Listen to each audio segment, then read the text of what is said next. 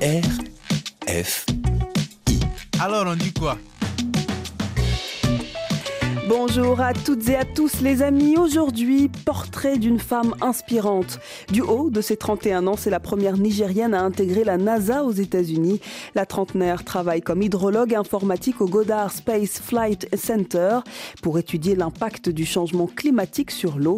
Son nom, Fadi Maïna, jeune Nigérienne originaire de la région de Zinder au Niger. Un choix professionnel qui n'est pas anodin. La crise de l'eau dans son pays s'aggrave en raison du changement climatique. En tant que scientifique spécialiste de l'hydrologie, Fadi souhaite apporter des solutions à la problématique de l'accès à l'eau dans sa ville natale. Brillante, passionnée et déterminée, elle a rejoint la prestigieuse agence aérospatiale américaine pour faire bouger les lignes. Même à des milliers de kilomètres de son pays, Fadi n'oublie pas ses racines et ambitionne de faire découvrir les sciences aux jeunes, en particulier les filles. L'occasion d'échanger sur son parcours, mais aussi de donner la parole à celles qui ont fait le choix de rejoindre les filières scientifiques. A tout de suite dans Alors on dit quoi? C'est parti. Alors on dit quoi? Avec Jaran Jai. Fadi Maina est bien entendu en ligne avec nous depuis Washington où il est très tôt. Bonjour à vous Fadi Maina. Merci infiniment d'avoir accepté notre invitation. Bonjour Diaka, je suis très ravie de vous rejoindre aujourd'hui. Fadi Maina, une femme, une Nigérienne qui intègre la NASA, c'était il y a deux ans à peu près. Euh, dites-nous aujourd'hui, deux ans après avoir intégré euh, euh, cette prestigieuse agence, comment vous vous sentez, comment vous le vivez?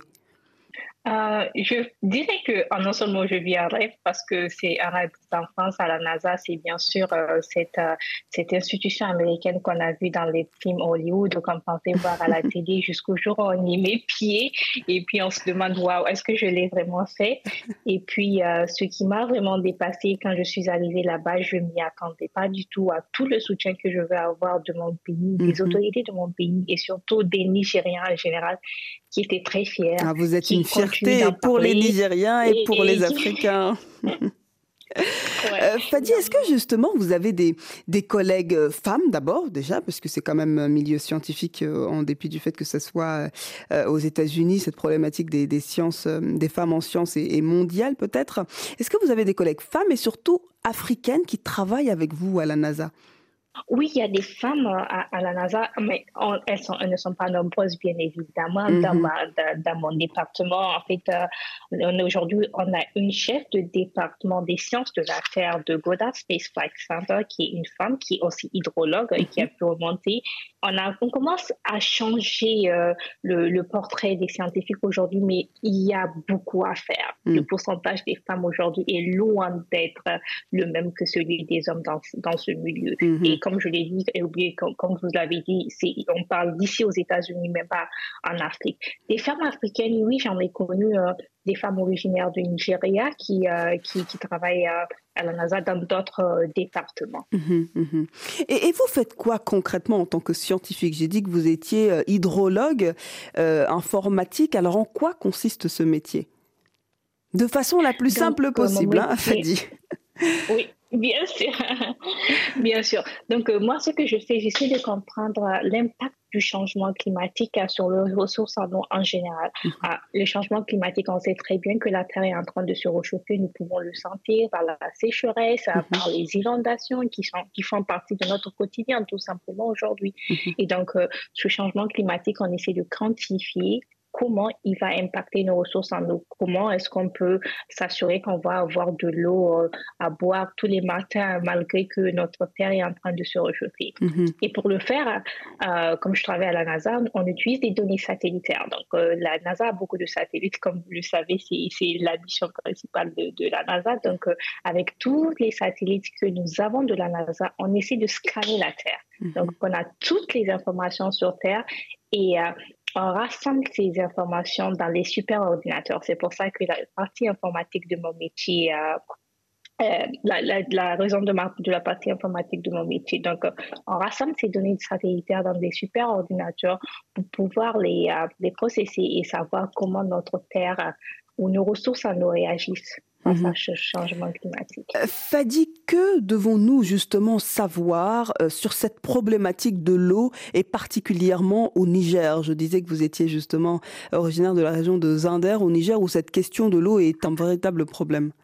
Ouais, exactement. Donc, nous, on a déjà, euh, euh, c'est pas maintenant que nous, avons commencé à avoir des problèmes d'eau. Depuis que j'ai grandi à Zender, on a toujours eu des problèmes d'eau. Les robinets, c'est pas 24 heures sur 24, 7 jours sur 7. Mm-hmm. Donc, et ça, c'est quelque chose qui est en train d'avancer. Euh, Aujourd'hui, même les Nigériens, des jeunes Nigériens peuvent dire, ah, ça a changé on a plus de, de, les pluies se font de plus en plus rares et quand elles se pointent, elles, elles, elles, les tout. Donc, euh, ça, c'est quelque chose qu'il faut se mettre en tête. Donc, on va avoir des sécheresses qui seront longues et qui seront très, très euh, intenses. Mm-hmm. Et en même temps, quand les pluies vont venir, ça va détruire notre environnement. Donc, il y a lieu de, de penser à l'adaptation, comment on va s'adapter, parce que c'est plus ce qu'on a vécu avant. Mm-hmm. Fadi, euh, les gens euh, pensent que les garçons devraient aller à l'école, euh, travailler et que les filles devraient trouver de l'eau. vous aviez dit ça lors d'une interview que j'ai retrouvée. Et ces filles-là, finalement, sont très pénalisées face à ce dérèglement climatique. Vous dites même que l'éducation des filles, c'est un problème qui découle du changement climatique dans un pays comme le Niger et vous le dénoncez très fortement. Dites-nous en plus sur cette problématique finalement très pesante pour, pour les filles nigériennes. Oui, et du coup, quand on, quand on va dans la société euh, nigérienne ou la société africaine en général, la personne qui s'occupe de la famille et qui s'assure que tout le monde va avoir à manger et à boire, c'est la femme.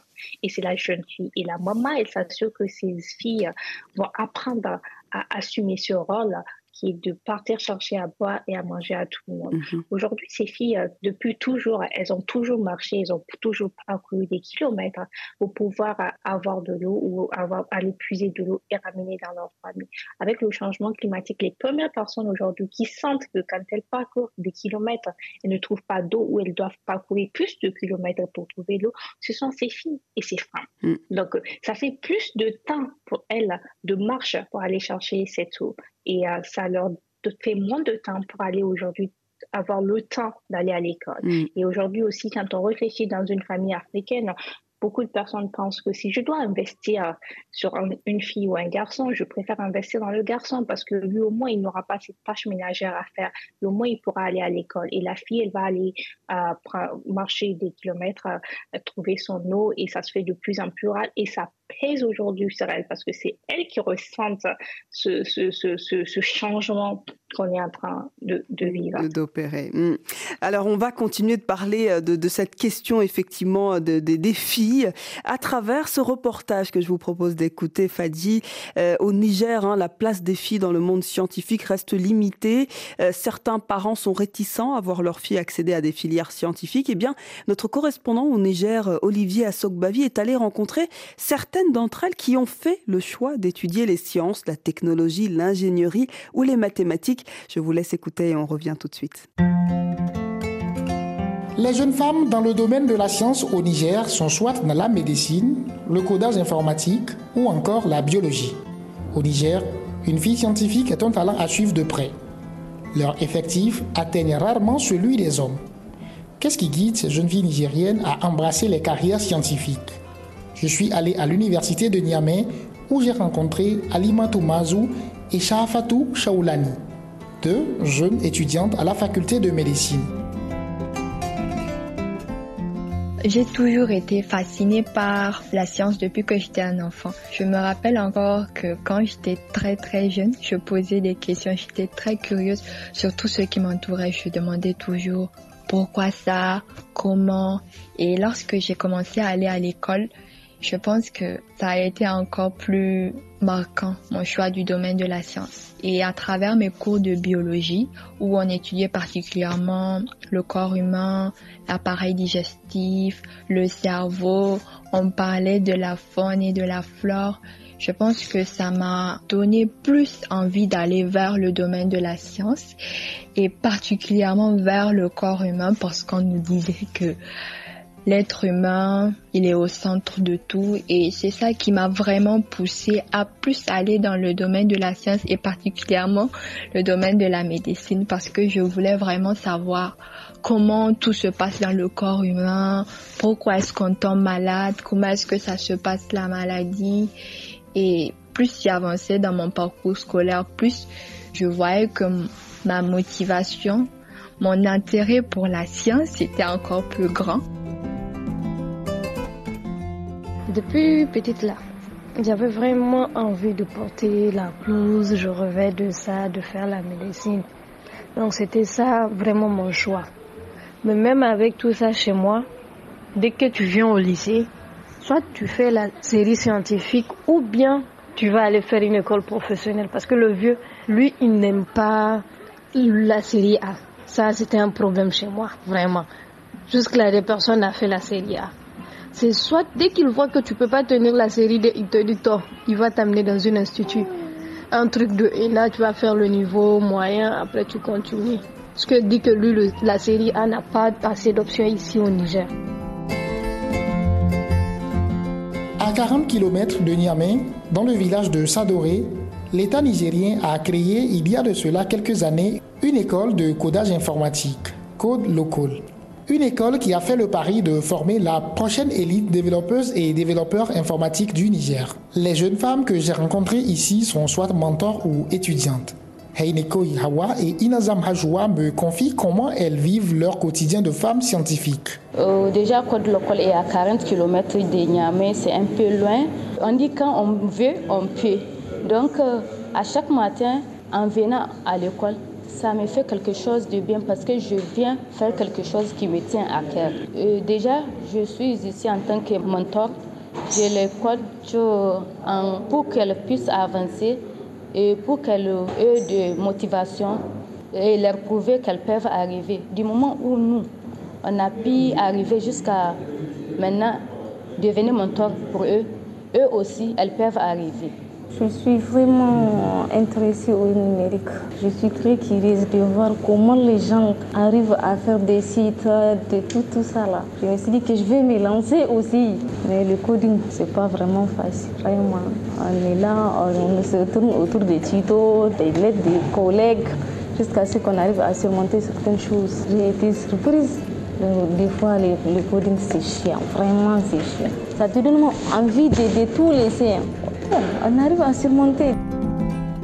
Outre ces difficultés d'ordre technique, les jeunes filles nigériennes qui sont dans les domaines scientifiques doivent également faire face à des préjugés sociaux. Maintenant, sur le plan social, j'ai vraiment eu des difficultés, ça c'est vrai. Le plus grand problème, c'était quoi? Le vieux, lui, il voulait que j'étudie. Vraiment, chez moi, les longues études là, lui, il ne voulait pas, il disait pas que non, les filles doivent faire ceci. Un niveau master, les garçons doivent faire jusqu'à la... Non, non. Lui, chez lui, c'est la même chose. Que tu sois une fille ou un garçon, c'est la même chose. Donc ça, ça avait créé vraiment un problème avec les tantes. Ah, tu vas laisser ta fille, elle va aller faire 12 ans d'études. Elle va pas se marier. Il y a d'autres tantes qui disent que non, une femme qui fait de longues études, là, c'est pas bon pour le mariage. Comment elle va faire? Au début, il me disait que je ne peux pas arriver parce que je n'ai pas fait euh, des études euh, dans le numérique. J'avais un bac A. Et ils pensent que le numérique, il faut, pour être dans le domaine, il faut un bac C ou un bac D. Et pourtant, je suis là, c'est qu'il y a d'autres qui m'ont dit que je n'arrivais pas. J'aimerais travailler, aller de l'avant et leur prouver que je peux faire mieux que ce qu'ils pensent. Sur le plan social, jusqu'à maintenant, je n'ai pas vraiment rencontré de problème. La seule chose que je pense pourrait être un problème, c'est juste ici au Niger, il y a les baptêmes, les mariages et en tant qu'étudiante en médecine, on n'a pas tellement le temps d'assister à ces événements sociaux. C'est ça vraiment actuellement le problème et le fait de ne pas avoir autant de temps à consacrer à la famille, à visiter les grands-parents, les tantes. C'est vraiment ça actuellement le problème social, qui pourrait bien sûr être un problème. Mais sinon, sincèrement, je n'ai pas encore rencontré de problème social. Si lors de mes rencontres, j'ai échangé avec des jeunes filles qui ont eu des parents acquis à leur cause Il y en a plusieurs d'entre elles qui malheureusement n'ont pas la chance d'étudier dans le domaine de la science, compte tenu de différents préjugés et du manque de soutien de leur famille. Merci infiniment Olivier Amov. Alors Fadi, vous avez écouté euh, ce reportage réalisé euh, au Niger, votre pays natal. Qu'est-ce qui vous a interpellé euh, lors de l'écoute de ce dernier? Tout d'abord, ça me fait énormément plaisir euh, d'écouter le, le, reportage euh, de ces jeunes Nigériennes, comme vous avez dit, de, de, mes sœurs, je dirais. Et ça fait plaisir de voir mes sœurs aujourd'hui parler de la science et être déterminées pour poursuivre euh, des études scientifiques. Oui, comme je suis nigérienne et que ce sont mes sœurs, il y a bien évidemment beaucoup de choses qui m'ont interpellée. Tout mhm. d'abord, c'est la curiosité. Toutes ces filles étaient curieuses. Et ça, c'est quelque chose aussi que j'avais quand j'étais petite. Et la science, c'est justement répondre à cette curiosité. C'est pouvoir satisfaire d'une manière ou d'une autre notre mhm. curiosité. On essaie de comprendre. J'ai bien aimé quand cette dame disait que elle avait le désir de comprendre comment le corps humain fonctionnait, comment, mhm. pourquoi on tombait malade, comment notre, tout ça, tout ça, c'est quelque chose que aussi en tant que femme ou en tant que jeune fille, on est mère de la nation, on est mère de la famille, on veut comprendre comment certaines choses fonctionnent. On a toutes ces interrogations et ça, ce sont des interrogations que la science peut, et peut, peut, peut nous donner des réponses. Donc, euh, c'est quelque chose qu'en tant que femme, on l'a au fond de nous, mais malheureusement, la société nous a fait comprendre que non, en fait, ça, c'est pas quelque chose qu'on devrait faire, alors que c'est quelque chose qui est inné en nous, cette, euh, cette curiosité, cette passion de, de, de découvrir euh, notre environnement. J'ai aussi noté toutes ces filles qui disent, et j'ai bien aimé le, D'abord, la dernière partie où il disait que ce sont des filles dont, qui ont eu le soutien de leurs parents. Absolument. Est-ce que ça a été votre cas pour vous, Fadi Exactement, exactement, ça a été le cas pour moi. Donc, euh, c'est quelque chose qu'aujourd'hui, dans la société nigérienne, on ne peut pas avancer tant qu'on n'a pas de soutien de nos parents. Donc, euh, il faut, c'est pour ça qu'il faut aussi essayer de faire comprendre aux parents que c'est quelque chose qui est très important. on, essaie juste de comprendre comment notre univers fonctionne, comment notre nature fonctionne. Et donc, euh, oui, ça, c'est quelque chose qui, qui, il faut le dire. Et malheureusement, aujourd'hui, celle qui arrive à un certain niveau, c'est celle dont qui ont, c'est seuls dont, dont les parents ont supporté euh, mm. et ont soutenu tout au long de la scolarité de leur euh, mm-hmm. Exactement. Et puis la pression sociale, parce qu'en fait, dans, dans, dans, dans un environnement où il y a une pression sociale qui est indescriptible pour les femmes, disent qu'il faut qu'elles se, qu'elles se marient, qu'il faut qu'elles soient là pour, pour leur famille et autres. Donc, euh, quand, quand on a cette pression sociale que ces femmes-là l'ont bien dit dans, dans, le reportage, il faut vraiment avoir un autre pilier qui va nous faire comprendre la famille là aussi. sociale. Mm, mm, mm. Et qui ça, c'est la famille tout aussi Qui, qui aide. Absolument. Exactement. Mais si on a une famille, si on sort dans la rue, on nous dit, euh, toi tu dois te marier, toi tu vas pas faire ça, et puis on rentre à la maison, c'est la même chose, donc on va finir par céder. Mm. Mais au moins, si on rentre à la maison, on est protégé par tout ce qui se passe à l'extérieur, mm, on, mm. peut, on, peut avancer. Un cocon qui se crée. Vous restez avec nous, Fadji. Euh, bien qu'il existe des signes encourageants, les femmes sont sous-représentées dans la recherche scientifique. Alors comment inverser la tendance? Comment vivent ces femmes biologistes, physiciennes, chimistes, ingénieurs? Les femmes rivalisent-elles avec les hommes dans le monde scientifique? On y répond après l'écoute de DJ Mafi Rosissa et Tyler. Il est iyangidida ingqondo iyadlala ngomqondo iyona ivele yangiqoboza iyona ivele yangiqoboza ile mbamba yezolo iyona ivele yangiqoboza iyangidida ingqondo iyadlala ngomqondo iyona ivele yangiqoboza iyona ivele yangiqoboza iyona ivele yangiqoboza iyona ivele yangiqoboza iyona ivele yangiqoboza iyona ivele yangiqoboza yeah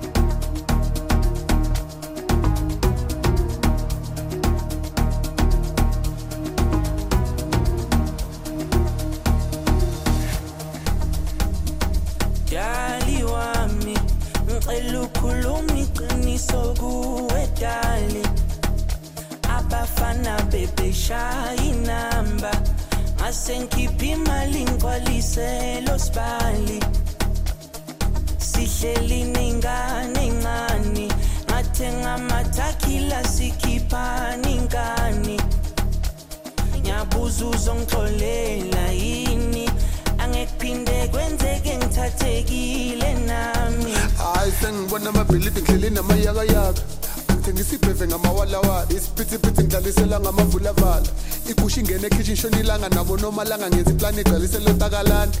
Izinto za-overseas international ngento fabulous endleleni zikhalakade kalakade hayi sengibona amabhilidi ngihleli namayakayaka ngithengisa ibheve ngamawalawala isiphithiphithi ngidlalisela ngamavulavala igusha ingene ekhishin shonilanga nabo nomalanga ngenza iplani igcwalisela takalani izinto za-overseas international ngento fabulous endleleni uxolisa la ngibuya khona cishe ngamithisa. Abonomalanga bangena bangivimba angisakwazi nokubheka nasemehlweni. Angisakwazi nokubheka nasemehlweni. Angisakwazi nokubheka nasemehlweni. Angisakwazi nokubheka nasemehlweni. Ishu wesithando sami bengisacela uxolisa la ngibuya khona cishe ngamithisa. Abonomalanga bangena bangivimba. Angisakwazi nokubheka nasemehlweni angisakwazi nokubheka nasemehlweni angisakwazi nokubheka nasemehlweni angisakwazi nokubheka nasemehlweni angisakwazi nokubheka nasemehlweni isho DJ Mafio Riza et Tyler sur Alors on dit quoi Et on continue de parler de ces femmes en sciences et on va rester au Niger, Fadi. Justement, on va écouter euh, le témoignage de Ramatoulaye Diop Sissé. Elle est médecin et fondatrice de l'une des plus importantes cliniques de Niamey, la clinique Afoua. En Aoussa, ça veut dire le mieux-être. Ramatoulaye, soyez la bienvenue. Merci. Merci d'être avec nous, Ramatoulaye. Alors, vous êtes mère, institutrice, environnement studieux et académique. De quoi rêvait la petite Ramatoulaye?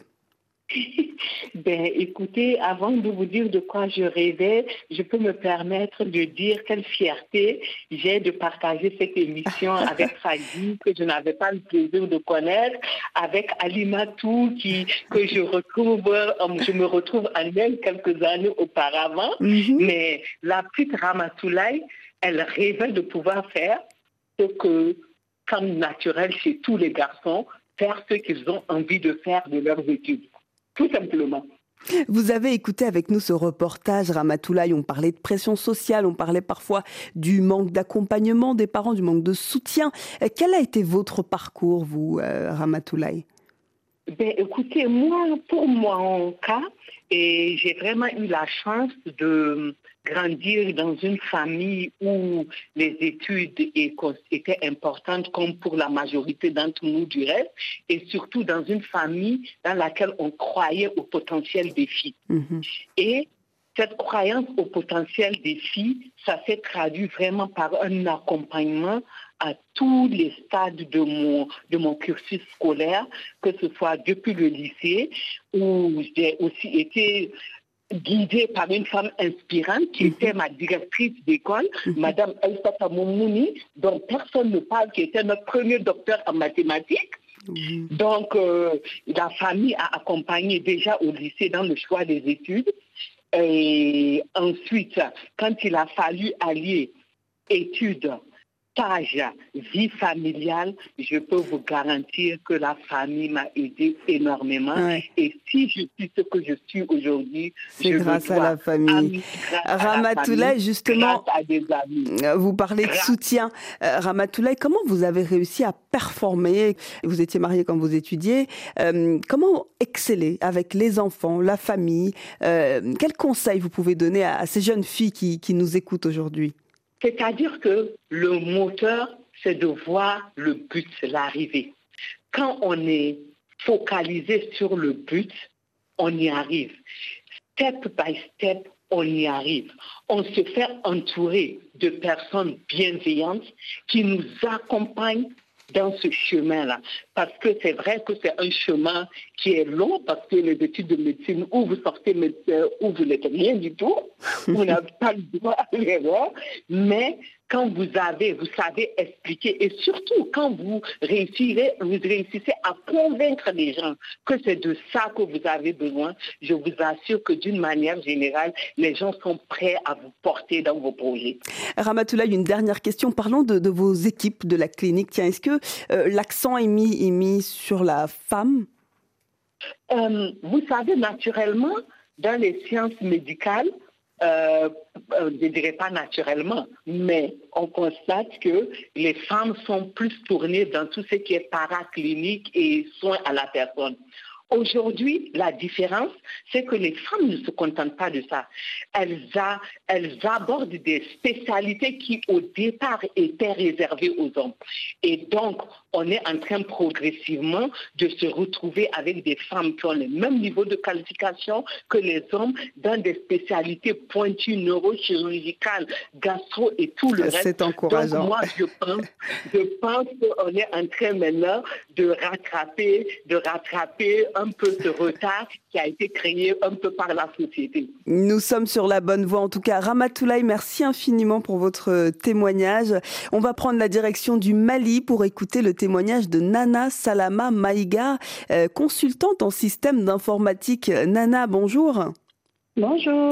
Nana, merci infiniment d'être avec nous. Alors, on parlait du Niger hein, et de cette question des femmes euh, au sein des filières scientifiques. Expliquez-nous, vous, pourquoi euh, vous avez fait le choix d'une filière scientifique?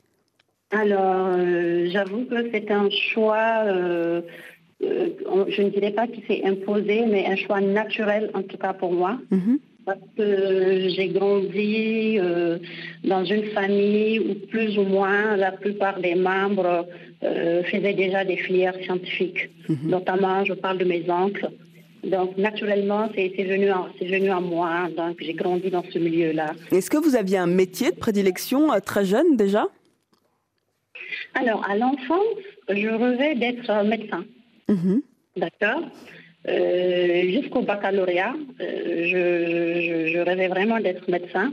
Et quand j'ai obtenu mon baccalauréat avec mention, ça m'a valu une bourse d'études de, de mon État. Mhm. Et c'est au moment, c'était au moment de faire les formalités où je devrais faire des analyses médicales, euh, euh, notamment dans le milieu hospitalier. Et là, ça a été vraiment mon premier contact avec le milieu hospitalier. Oui. Et ce n'était pas du tout euh, ce que je croyais. Donc, c'était un milieu, j'ai trouvé ça que c'était un peu, euh, les conditions de travail étaient un peu difficiles, l'environnement n'était pas, euh, n'était pas très, très, très, très propre. Donc, ça a été tout de suite un blocage pour moi. J'ai dit, waouh, je me vois vraiment. On élimine la médecine et on se dirige vers quel, vers quel euh, domaine plutôt? Voilà, à l'époque, c'était, en tout cas, c'était tout sauf la médecine. Et puisque j'avais des fiches d'inscription à remplir, donc j'ai mis, euh, j'ai choisi des filières comme euh, l'informatique, euh, l'économie, et voilà, j'avais, j'avais, j'avais trois options. Donc j'ai tout coché sauf la médecine. et à ma grande surprise, quand même, vu mon profil et, et le diplôme de baccalauréat que j'avais obtenu, à l'époque ça s'appelait sciences biologiques, c'est l'équivalent de- des sciences de la vie et de la terre. Donc on m'a orienté dans une faculté de sciences et techniques, euh, dans une filière sciences de la vie et de la terre. Mhm. Donc pour moi, ce n'était pas gagné. Et une fois arrivée sur place, je demande à l'administration de, de la faculté comme quoi je souhaiterais changer de filière. Et là, ils me font savoir que ce n'était pas du tout possible. Mhm. Je, leur ai expliqué que je souhaiterais faire l'informatique. On me dit, ah non, là, ça va être très compliqué parce que pour faire l'informatique, il fallait faire soit maths physique, soit physique-chimie. Et je leur dis, euh, mais c'est possible, je, peux faire une de ces filières-là. Ils me disent, non, madame, c'est pas possible parce que euh, déjà au lycée, euh, voilà, vous avez fait d'autres matières. J'ai tellement insisté et puis j'étais très polyvalente. Je leur ai dit, vous vérifiez mes notes. Effectivement, j'étais très, très polyvalente et en physique, et en chimie, et en biologie. En tout cas, par coup de chance, ils ont accepté mon inscription en, en, en physique-chimie et c'est de là que je me suis retrouvée à faire un deux physique. Et à partir de là, je me suis lancée dans, dans l'informatique. Dans l'informatique. Et, et- et vous êtes aujourd'hui justement consultante en système d'information. Quelles sont les réalités de ce métier? Quels sont les défis euh, pour une jeune euh, malienne? Les défis, il y en a beaucoup. J'avoue que euh, déjà en tant qu'informaticienne femme, euh, pas qu'au Mali, hein, je pense que c'est un peu général puisque j'ai eu la chance de travailler en Mauritanie. L'informatique, de façon générale, dans nos pays, c'est un domaine un peu réservé aux hommes. Mhm. Donc, a priori, quand on voit une jeune dame on se pose beaucoup de questions. Euh, Qu'est-ce qu'elle a, elle a, elle a de plus à nous apporter? Donc, on se sent tout le temps challengé. Et puisque moi, j'aime. Vous avez le sentiment de devoir faire plus que les autres? Oui, oui, absolument. Il fallait se montrer brillant, vraiment brillant pour se faire distinguer, euh, pour qu'enfin, euh, voilà, autour, euh, on reconnaisse qu'effectivement, elle a les compétences qu'il faut. Mais j'avoue quand même que j'ai eu quand même la chance de travailler avec certains managers euh, euh, qui m'ont beaucoup aidé, oui, parce que chaque fois que j'avais des demandes, on- on- voilà, ils étaient quand même là pour m'accompagner dans mes travaux, pour m'accompagner euh, dans, dans, dans, dans mon métier, dans le domaine. Oui. Euh, Nana, quel est votre point de vue sur cette question de l'accès à, à ces filières scientifiques? Comment pousser les filles à les intégrer davantage? Alors, je pense que tout est question de milieu. Déjà, les filles, dès le bas âge, euh, qu'elles soient imprégnées justement de ces filières scientifiques-là. Comme je le disais tantôt, moi, j'ai eu la chance de grandir dans une famille où plus ou moins euh, ils étaient tous orientés sciences. D'accord? Et puis, euh, faire découvrir à la petite fille très jeune ces filières-là, telles que le génie civil, la mécanique ou, ou d'autres filières. Maintenant, il faut mettre la petite fille dans ce milieu, mais après aussi, il faut l'accompagner. Parce que nos réalités sociales font que il est très difficile pour les filles après de, de continuer dans ces filières-là. Hmm, C'est ça qui est compliqué. C'est dû au poids social. Donc, mes, mes, les prédécesseurs l'ont mentionné. C'est-à-dire qu'on a une vie sociale euh, forte qui demande beaucoup à la femme, notamment les événements sociaux, Mhm. notamment la place dans, dans le ménage. Donc, ce qui, je, je pense que ce sont ces facteurs qui font que les femmes n'arrivent pas à persévérer dans les filières scientifiques. Hmm. Euh, Nana, merci infiniment. On va laisser justement Fadi. Fadi, vous entendez les témoignages de ces filles euh, également dans des filières scientifiques Une réaction peut-être sur, euh, sur ces propos? Oui, encore une fois, je pense que hum, on revient toujours sur le fait que ce sont des femmes euh, et qui ont grandi dans des familles euh, dont les parents étaient euh, et l'avaient soutenu et qui ont Oui. eu un rôle Mais comment justement attirer les autres? Mhm. exactement. Donc euh, avoir des rôles modèles, c'est des c'est des choses qui sont qui sont très très importantes et c'est quelque chose qui qui permet de nous dire que nous aussi on peut on peut y arriver. Et aussi, il y a le fait qu'aujourd'hui, euh, c'est vrai que même dans le domaine de la santé, où euh, les femmes s'intéressent à beaucoup dans, la- de la domaine de la- de- dans le domaine de la santé, Mhm. biologie, euh, tout ce qu'il y a beaucoup de femmes qui s'y intéressent. Malheureusement, si on, on monte haut dans l'échelle pour trouver des chirurgiens, Mhm. les femmes commencent à disparaître. À Donc, il y a bien quelque chose qui, Qui bloque. qui- exactement Absolument. qui bloquent, qui les bloquent malgré leur, leur désir de, de vouloir comprendre le corps humain et euh, toutes les maladies. On va justement euh, voir pourquoi c'est important de soutenir les filles en scientifique dans quelques instants. hein. Fadi Maïna, première scientifique nigérienne à intégrer la très prestigieuse NASA aux États-Unis, a réalisé un rêve d'enfant tout en devenant un symbole national nigérien. Son parcours dans Alors on dit quoi? Mais d'abord on écoute Fields featuring Davido Electricity. Electricity, vibes on a frequency, yeah. Till infinity, steady on a different beat. Life is not that deep, it's all about the energy, yeah. The mentality, now you making my body. The body go go sign, and you know everything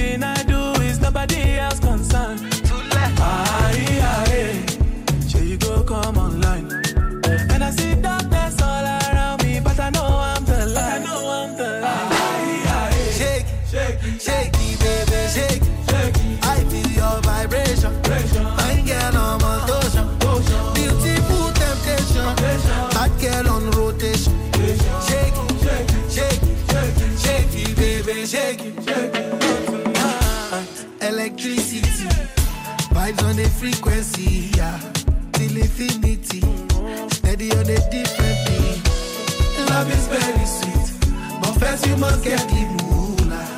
Na poverty, now you make it my worry. Nobody go go sign. And you know everything I do is nobody else concern. Aye, aye, she go come online. And I see darkness all around me, but I know I'm the light. Aye, aye, shake it, shake it, shake it, baby, shake it, shake it. I feel your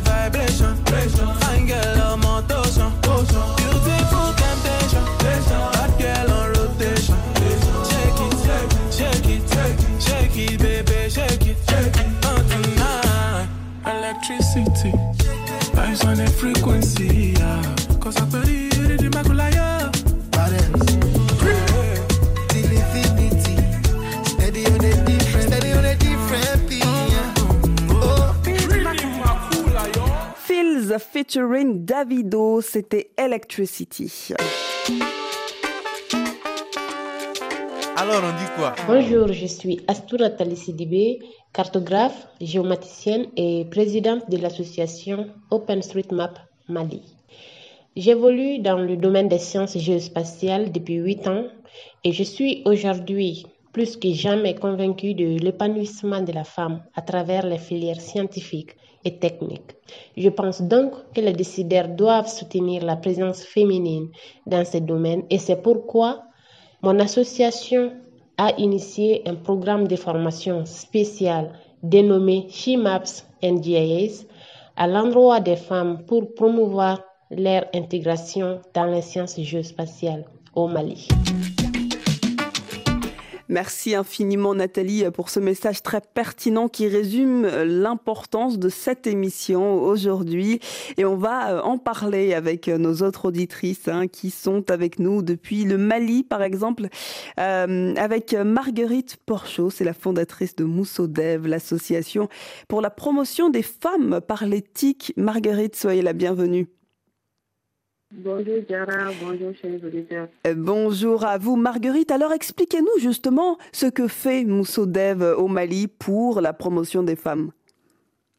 Merci beaucoup pour cette opportunité que vous nous donnez aujourd'hui. Donc, euh, nous sommes une association qui a été créée euh, en 2018 et nous évoluons pour l'autonomisation des femmes et des jeunes filles, euh, notamment à travers différents programmes. Nous nous inscrivons dans une euh, politique d'abord de sensibilisation, d'information et de sensibilisation, parce que mes prédécesseurs ont eu à le dire, nous faisons face à beaucoup de préjugés aujourd'hui en tant que femmes scientifiques, femmes évoluant dans le numérique. Donc, euh, nous procédons d'abord par l'information et la sensibilisation pour montrer aux filles et aux femmes qu'elles peuvent le faire. C'est juste euh, une question de décision. Si elles se décident, elles ont tout ce qu'il faut pour le faire. Et après, nous, avons une phase euh, de formation et d'accompagnement où nous les accompagnons à travers des programmes euh, de formation sur mesure. Des fois, c'est c'est des programmes niveau débutant, niveau Ouais, pour, pour, euh, pour apprendre à former sur des applications, des sites internet et du codage, oui, j'ai vu. Mhm. Euh, ce qui est intéressant également, Marguerite, c'est que vous faites actuellement une tournée pour l'alphabétisation euh, numérique. Quels sont les enjeux de cette activité pour, que vous menez à travers Moussodev Oui, déjà, euh, cette euh, activité est dénommée Moussodev STEM. L'objectif, déjà, c'est de vulgariser les titres un peu partout au Mali et c'est de surtout contribuer à l'alphabétisation numérique. C'est un projet qui a été possible grâce au Fonds francophone pour les femmes aussi. Et l'objectif, c'est, comme je disais tantôt, d'assurer l'alphabétisation de 100 femmes et jeunes filles du Mali euh, qui se trouvent dans quatre localités. Et nous avons déjà parcouru trois et la semaine prochaine, nous serons dans la quatrième localité pour accompagner ces femmes.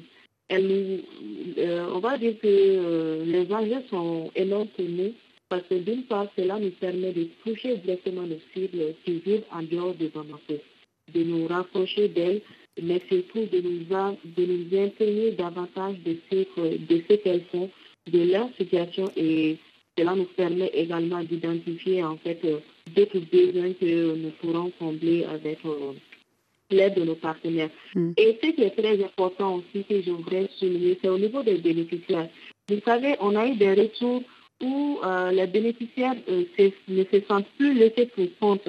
Parce que vous savez, la plupart du temps, les- tous les programmes sont concentrés à Bamako. Et d'a- d'ailleurs, c'est ce- pour ce constat que nous avons vraiment décidé d'étendre à tout le long du territoire euh, malien. Euh, bravo, euh, bravo Marguerite, merci infiniment. Alors on va devoir mettre un terme peut-être à, à, cette, à cet appel. Il y a beaucoup de grésillements malheureusement, hein, vous pouvez l'entendre. Voilà les aléas hein, d'appeler depuis Paris ici. Alors on va continuer de prendre les auditrices en ligne avec Alima. Alima qui nous appelle depuis le Niger. Alima Mazou, c'est une étudiante en médecine, elle est en deuxième année à Niamey. Euh, Alima, bonjour. Oui, bonjour. Alors, est-ce que la question du genre s'est posée dans le choix de votre cursus scolaire?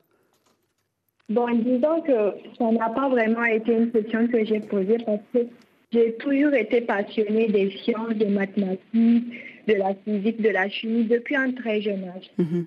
Donc, il n'y a jamais eu cette question qui s'est posée parce qu'à l'époque, j'étais enfant, j'ai choisi d'aller vers la médecine parce qu'étant enfant, on est passionné par la blouse blanche.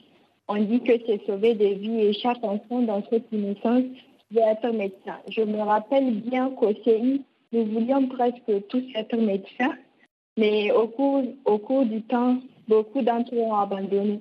Et en fait, c'était une manière pour moi d'être fidèle à mon rêve d'enfant et ne pas tenir vraiment compte des questions du genre. C'est mhm. juste par passion et ça, la question du ne me la jamais vraiment. Euh, Alima, pardon, vous êtes en deuxième année. Est-ce que vous avez euh, euh, des appréhensions particulières Vous avez déjà fait sans doute des, des immersions dans, dans le monde médical à Niamey. Quelles ont été vos premières impressions?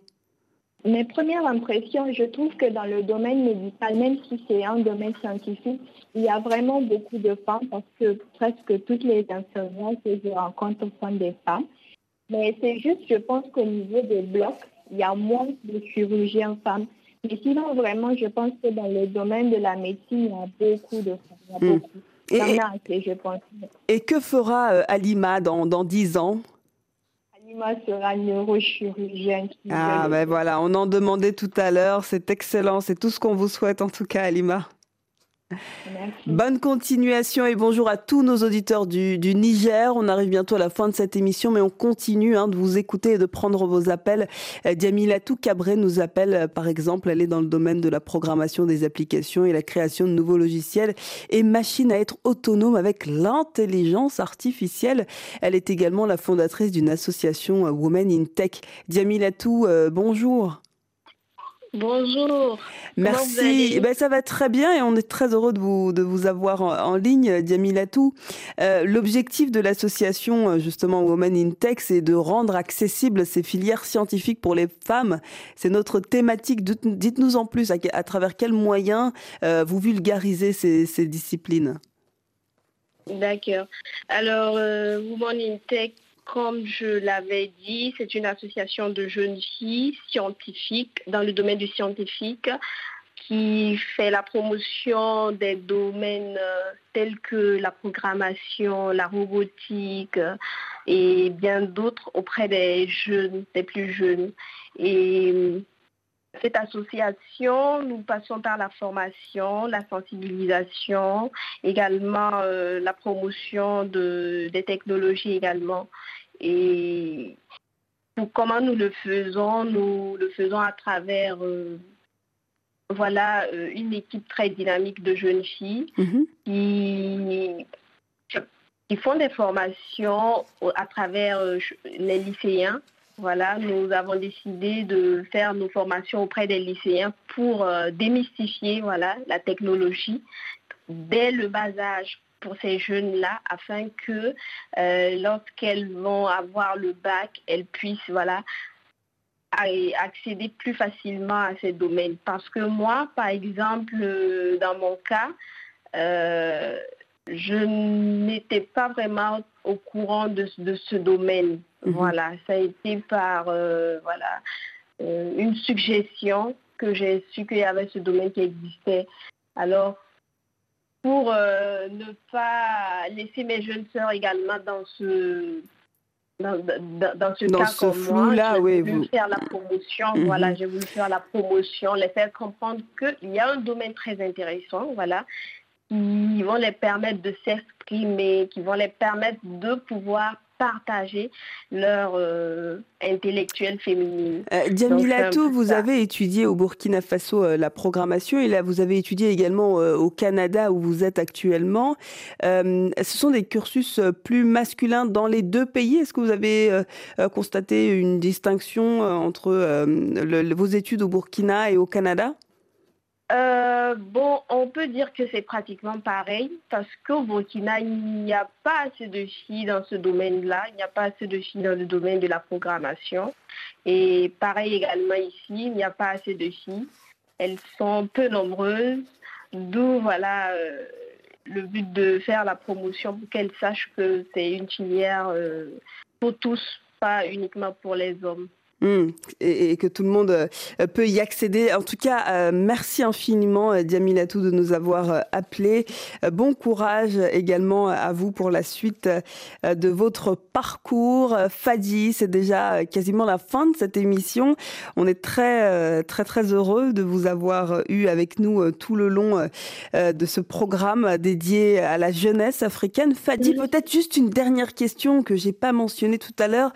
Lorsque vous étiez jeune lycéenne, vous vous êtes engagé en politique, élu euh, député junior et vice-président de l'Assemblée nationale des jeunes du Niger. Mhm. Euh, vos, combats, parmi vos combats, bien entendu, l'éducation et l'autonomisation des filles. Peut-être un mot euh, sur, cette, sur cet engagement important pour vous avant de clore cette émission oui, cet engagement, ça vient par. Donc, le Niger a une assemblée junior des, des, des, jeunes qui ont entre 14 et 16 ans, je pense, à mon époque. Et puis, l'idée, c'est de pouvoir initier ces jeunes à, la politique et à, avoir un peu d'expérience de, leadership, pour moi, ça a été euh, une première expérience où on se retrouve d'un seul coup à l'Assemblée et en train de discuter avec le président de l'Assemblée. Donc, leadership, ça nous permet d'évoluer en tant que leader et de se dire qu'il y a certains problèmes euh, qu'on peut discuter sur, euh, avec les, avec les, les leaders, les, le gouvernement de notre pays. Mhm.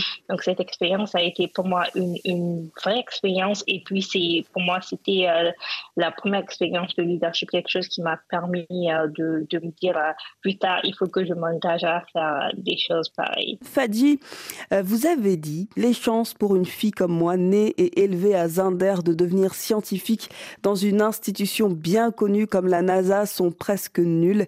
Quelle a été votre chance et qu'est-ce que vous souhaitez dire à toutes ces filles qui nous écoutent?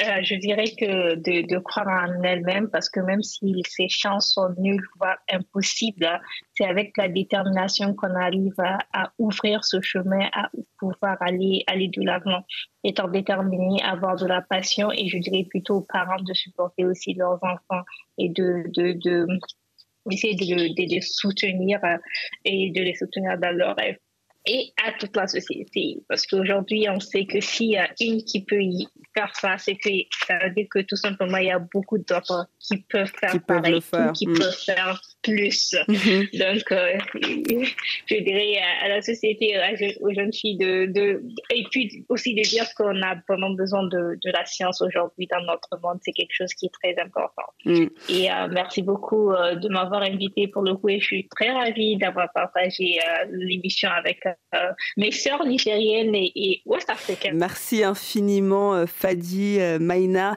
je rappelle donc hein, que vous êtes, vous travaillez à la NASA aux États-Unis en tant que scientifique spécialiste de l'hydrologie, donc de l'eau pour pour notre planète. Merci infiniment. Merci beaucoup, Diara. Merci à tous. Et merci à, toutes les auditrices qui ont participé à cette émission et bien entendu à toute l'équipe de Alors on dit quoi Guillaume Bevarly, Daba, Ablaï Gay. Je vous donne rendez-vous la semaine prochaine sur RFI. Euh, d'ici là, prenez soin de vous. Ubnon Ragongol. À bientôt.